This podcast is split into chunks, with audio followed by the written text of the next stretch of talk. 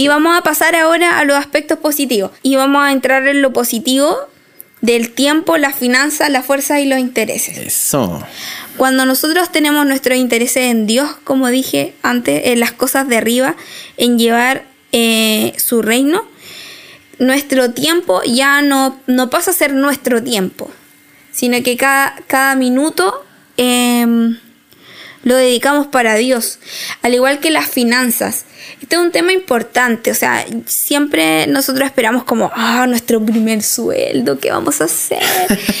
y, y, realmente nos olvidamos, nos olvidamos un poco de, de que hay una obra que sustentar.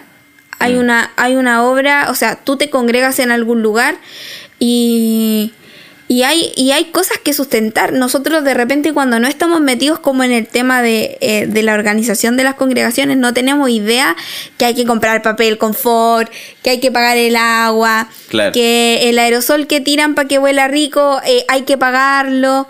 ¿Cachai? Y estoy, lo estoy ridiculizando, pero mm. son cosas que, mm, que, que hay que cubrir y que tú las ocupas todas las veces que vas, pero, pero no, no, no te das cuenta que también necesitas aportar. Y no estamos hablando tampoco de un diezmo, no estamos, en realidad no estamos diciendo ninguna doctrina, ¿ya? Que esto que es súper claro, no es lo estamos incentivando a que ustedes reciban su primer sueldo y diezmen porque el Señor los va a bendecir y no sé qué. den el 100% porque... Claro, no, no. Siempre hablamos de que el, el dador da con alegría. Mm. Y si a ti te duele, te duele dar una cierta cantidad, eso ya no es con alegría. Claro. Aunque sea el 10%, el 1%, el 2%, da lo mismo el porcentaje. Si a ti te duele darlo, ya no es con alegría. Y te aconsejamos que lo hagas, que lo reduzcas hmm. hasta que tú lo puedas hacer y lo hagas de verdad con alegría. Que en eso hay honra también. En, en mi vida, ah, yo creo que hoy día las cosas son distintas, igual como que los chiquillos son más movidos igual. Como que hay, hay más emprendimientos, hay, o sea, hay, siempre hay luquitas por ahí cuando uno quiere hacer algo, siempre hay, siempre hay. Eh, pero el punto, algo que a mí me gusta mucho eh, con respecto, y, recuerdo también muy buenos años dentro de, mi tiempo de soltería, era el tiempo. De verdad. O sea, el tener eh, mucho tiempo disponible para poder servir a Dios, eso me encantaba. O sea, me, mueve, me mueve todavía en realidad. Eh, nos mueve, no es que me mueve, sino que nos mueve. Y, y de verdad, o sea, quizá hoy día nuestro tiempo es un poco más acotado, pero siempre seguimos con el mismo interés. O sea, que, sea, que sea lo primero, que sea lo primero, pero creo que el aspecto de verdad positivo de la soltería es que chiquillos nunca, de verdad, nunca van a volver a tener tanto, tiempo como el que tienen ahora. Aprovechenlo. Exacto. Y atendamos a este consejo, o sea, estar cerca de Dios de verdad es lo mejor que podemos hacer. Y lo digo porque eh, es fome, o sea, hoy día no tiene fama el decir estar cerca de Dios, el decir busquemos a Dios, el decir... Y yo sé que, que de alguna forma Dios está haciendo algo también en nuestras juventudes. Pero en, en, nuestro, en nuestro diario vivir, en lo cercano, en lo común, en las congregaciones que tenemos, cuando vemos la realidad, cuando nosotros vemos las redes sociales, en realidad voy a hacer ahí el, el, el alcance, cuando nosotros vemos las redes sociales, ¿ya? Y, seguimos a ciertas personas que conocemos, que puedan seguir a otras personas que sean más famosas, se van a dar cuenta que hay cierto tipo de tendencia a, publicar cosas de que no, es que estoy buscando al Señor y estoy esperando su venida y, leo la Biblia y sí adoro y mucho y no sé qué, pero cuando nos vamos y nosotros decimos, ¡ay, qué bacán, que bien está la iglesia! Y cuando, pero cuando empezamos a ver en nuestro ambiente, en nuestro entorno, todo se nos desmorona. Suele pasar de que nuestra realidad en el, en cercana es muy distinta a la realidad global. Y tendemos a mirar la realidad global y nunca mirar la realidad cercana. Entonces, cuando miramos la realidad cercana, nos damos cuenta que de verdad hay una necesidad de atender a estos puntos. De verdad. Y que el buscar a Dios eh, pareciera ser que no, no es atrayente porque todos los demás con los que yo me rodeo tienen otra cosa. no voy a estar publicando un versículo bíblico en mis redes sociales. Pues, o sea, ¿para qué si después me van a agarrar para la palanca o van a decir, oye, este loco es cristiano? O a lo mejor tenían alguna mm. idea de que realmente eras cristiano, pero no sé, como que siempre estuvo la duda. y no quieres revelar tampoco, sacar a, a, relucir la verdad. Claro, mira, acá Felipe nos dice, cuando problemamos con mi esposa, hablábamos de esto y nuestros amigos jóvenes cristianos se reían, pero ha sido tan pleno poner a Dios primero y es verdad, nosotros, nosotros igual.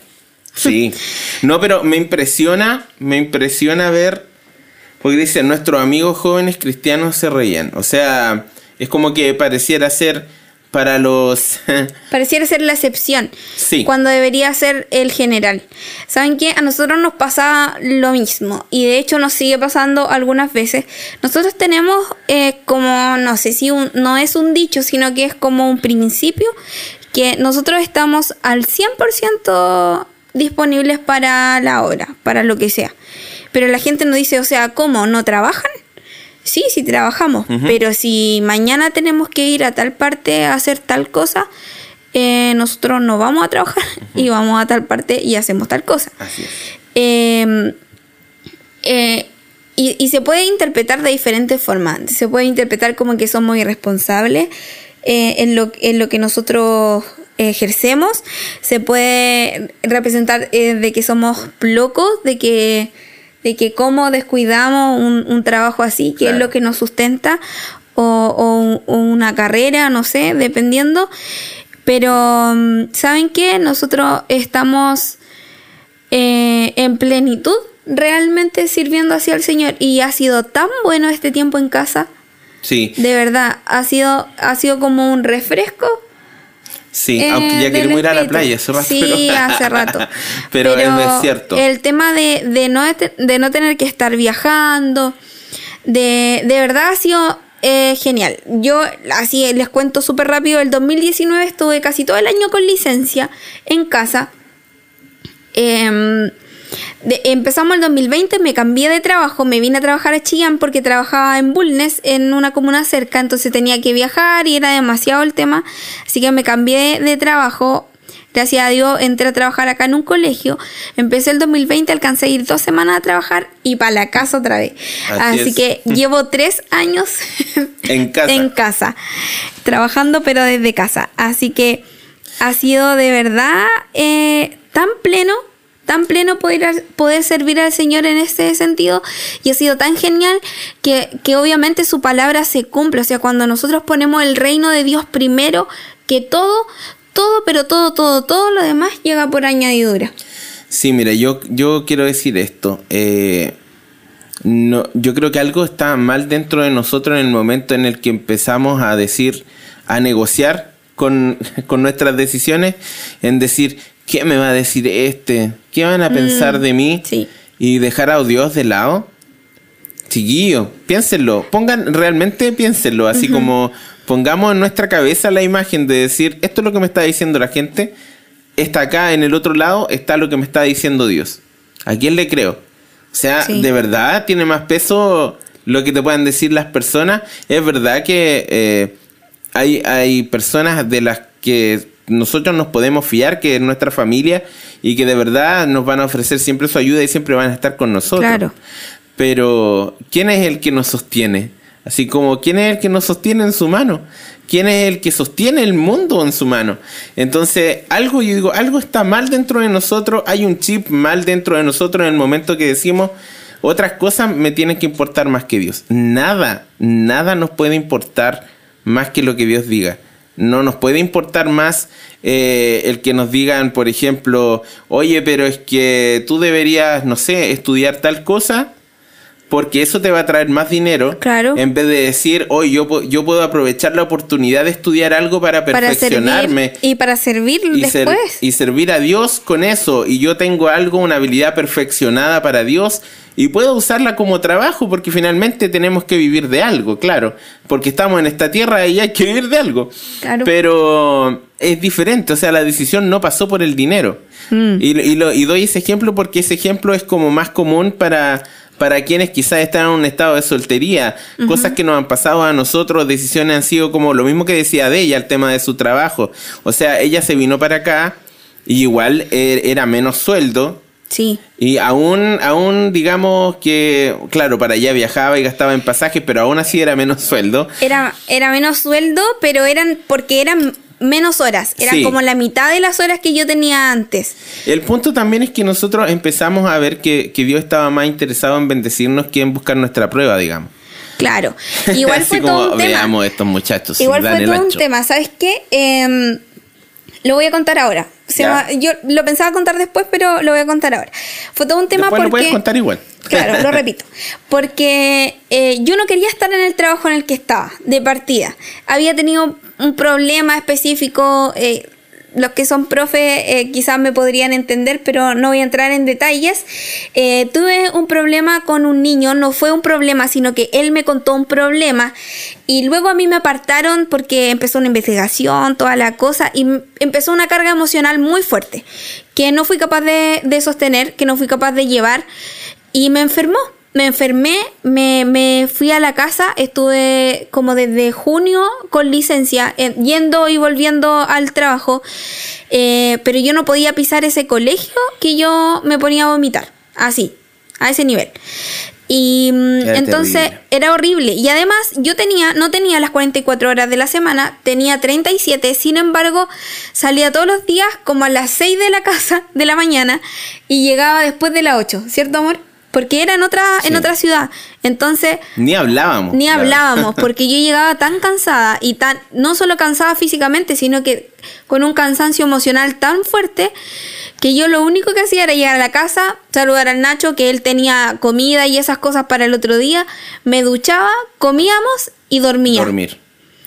Y dormía. Y el otro día me levantaba más temprano que el Nacho, porque el Nacho estudiaba aquí en Chillán, entonces él se iba como una hora más tarde que yo y no nos veíamos nada, nada de nada de nada. Y empezamos a entender mm. que necesitábamos más tiempo para nosotros, estábamos recién casados. Sí. No necesitábamos tanta plata. Eh, eh, necesitábamos más tiempo que plata. Y aquí también entra el punto que estábamos hablando antes del tiempo y de las finanzas. Sí. Es importante priorizar, porque muchas veces nos matamos, nos matamos y nos restamos tiempo de nuestra vida por tener más finanzas y más encima con los fines equivocados. Entonces super, es súper heavy eso, súper heavy. Y bueno, Dios dio la oportunidad así mágicamente porque yo había estado buscando cierto amor como de noviembre en adelante cuando empiezan a salir las ofertas de trabajo y me llamaron de unos lugares así atroces que me decían, ¿sabes qué? Nosotros no hacemos clases de música, tenemos al profe porque nos pidan que lo tengamos, pero en realidad nosotros hacemos ensayos Simse. Así de carépalo, o sea, si sabemos, los profes de música sabemos que hacen ensayos Simse en nuestras clases, claro. pero que te lo digan en una entrevista de trabajo ya es como, sí, como atroz, como voy a hacer si espera, si este espera desarrollar algo importante acá, olvídalo. Sí, así como nosotros no estamos ni ahí, pero igual te tenemos que contratar porque es lo que nos piden. En realidad, como que de alguna forma yo creo que el mundo nos debiera decepcionar también, así como que no debiéramos esperar nada. Sí, es cierto. Sí, mira, y me gusta mucho lo que pasa acá en, en, el live, porque no solamente hablamos nosotros, sino que hay más personas con experiencias similares que pueden, que pueden decir, oye, es verdad lo que pasa. No es que nosotros estemos aquí para contar la excepción a la regla, no, sino que somos varios que el Señor nos ha hablado en este sentido y hemos tenido la valentía para decir, sí, vamos, es cierto, lo que dice tu palabra es cierto, lo que tú me estás diciendo es cierto. Es verdad que este mundo es eh, terrible, es malo y lo único de lo que me puedo fiar eres tú. Mira, me gusta lo que pone aquí eh, la, Nati. Dice, hace casi dos años somos obreros apartados. Bueno, ellos están casados, e, ella y su esposo. Bueno, tienen, dos niñas. Sí, tienen dos niñas. Eh, ya, hace casi dos años somos obreros apartados. Nuestra vida gira en torno al servicio. Hemos tenido que postergar un montón de cosas, dejando pegas y con una economía fluctuante e inestable.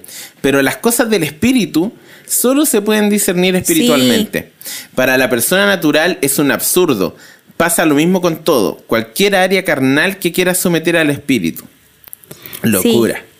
Heavy. Sí, mira, y algo, algo que, pensaba en este sentido, o sea, mira, y, los pongo un poco como ejemplo a los chiquillos, eh, para no estar nosotros martirizándonos acá, para no ponernos como cordero de sacrificio porque no nos corresponde para nada. Em, eh, yo les digo a los chicos que están escuchando esto y son solteros, digo, oye, imagínate una, unas personas que tienen quizás mucho que arriesgar porque ya están casados, tienen dos niñas, dos niñas y hay todo un entorno, ¿cachai? Que les va a juzgar por su decisión. O sea, tú dices, ¿cuánto están apostando? Es mucho lo que están apostando. Sí, demasiado. En esta tierra, ¿cachai? Porque... ¿Y quién les asegura que todo va a estar bien? ¿Y quién te asegura? Y mira, ¿sabéis que yo te voy a decir algo? A pesar de que tú pudieras tener la mayor estabilidad del mundo, nadie te asegura que el día de mañana eso va a seguir ahí. Sobre todo en estos tiempos. Sobre todo. ¿ah? Donde juegan con todo el mundo, la gente está chata y no sé qué, donde vemos las injusticias que, suceden al nivel nacional y a nivel internacional, en realidad, en todas partes, en el mundo, en la tierra. Entonces yo digo, chiquillos, chiquillos, en la soltería donde hay tan poco que perder, hay tan poco por arriesgar, de verdad, ¿cómo no vamos a ocupar nuestra libertad? ¿Cómo no vamos a ocupar nuestro tiempo? Quizás los pocos recursos económicos que tenemos, o quizás los muchos, porque hay gente que también tiene, ¿cachai? Yo lo pienso en el, tema, por ejemplo, de Home Studio. Cuando yo era soltero, bueno, ya estábamos juntos, ¿cierto? Eh, comenzó todo esto eh, para nosotros, pero yo me acuerdo en ese tiempo había gente que ya estaba así y tenía equipazo y todo. Y yo decía, ¿cómo lo hacen estos tipos para tener esas cosas siendo solteros, ¿cachai? Sí, y yo digo, loco, teniendo semejantes cosas, ¿cómo no ocupar todo eso que tienes, todos tus recursos? Y llevarlo en algo agradable, estar cerca de Dios, no, no por servicio, porque porque claro, o sea, yo igual lo estoy enfocando para allá, pero de alguna forma, loco, tienes toda la energía, ocúpala. Es por pasión, o sea, es por amor. Yo creo que eso es lo que quería llegar porque eh, muchas veces nos dicen como que tenemos que ser perfectos para servir simplemente. Pero, pero ¿sabes qué? Eh, Dios nos quiere mantener cerca por amor. No es porque Dios necesite algún servicio de nosotros, eso, es, mm. eso es la consecuencia de que lo amamos. Pero a Él le interesa mantenernos cerca y, ha hecho de todo para, para tenernos cerca, para poder abrazarnos, para, poder, para que nosotros podamos entrar en su presencia.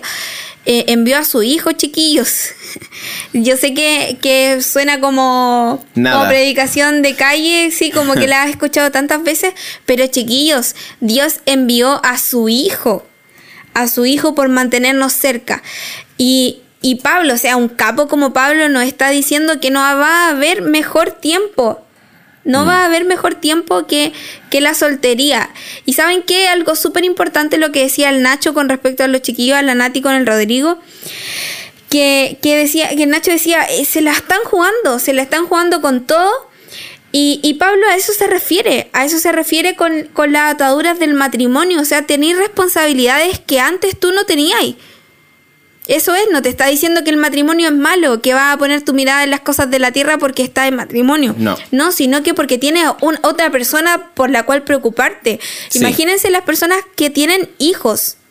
Las personas que tienen hijos tienen muchas más personas por quien preocuparse. Es fuerte, es fuerte. Chiquillos, queremos de verdad hacerlos pensar hacerlos meditar en esto. No solamente es para, no sé, para criticarlos o para, mm, para que ustedes se sientan mal y se vayan para la casa con tristes porque no han hecho lo que, lo que deberían hacer. Al contrario, es, es una exhortación a que ustedes puedan tomarle el peso a la soltería. Chiquillos, la soltería no solo es Sí, no, sí. la soltería no solo es eh, el paso y el camino del desierto, como le quieres llamar, para llegar al matrimonio. Chiquillos, la soltería también tiene propósito. En la soltería hay propósito. Así que es responsabilidad de ustedes tomarse, aferrarse de Dios y cumplir ese propósito. Sí, mira, eh, algo que, estaba buscando, hay un versículo, cuando hablamos de pasión, ¿cierto? Hay un versículo que es súper usado, que siempre decimos como, y a los jóvenes les decimos, huye, también de las pasiones juveniles, ¿ya? Típico versículo para los jóvenes, porque andan apasionados en las pasiones. en las pasiones malas, pasiones.